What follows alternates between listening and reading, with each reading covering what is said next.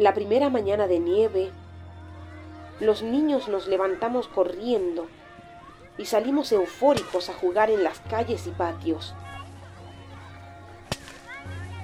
Los menores de 15 jamás la habíamos visto más que en fotos, así que sin la ropa adecuada y con muy poca consideración hacia nuestros cuerpos, nos hundimos hasta los tobillos, armamos muñecos, jugamos a la guerrita y nos sacamos fotos hasta que el frío nos caló los huesos y los adultos nos forzaron a entrar.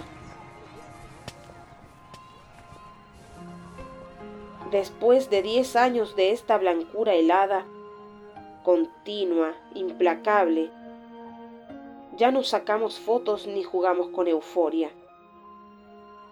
Nuestros niños saldrán corriendo si algún día vuelve el sol.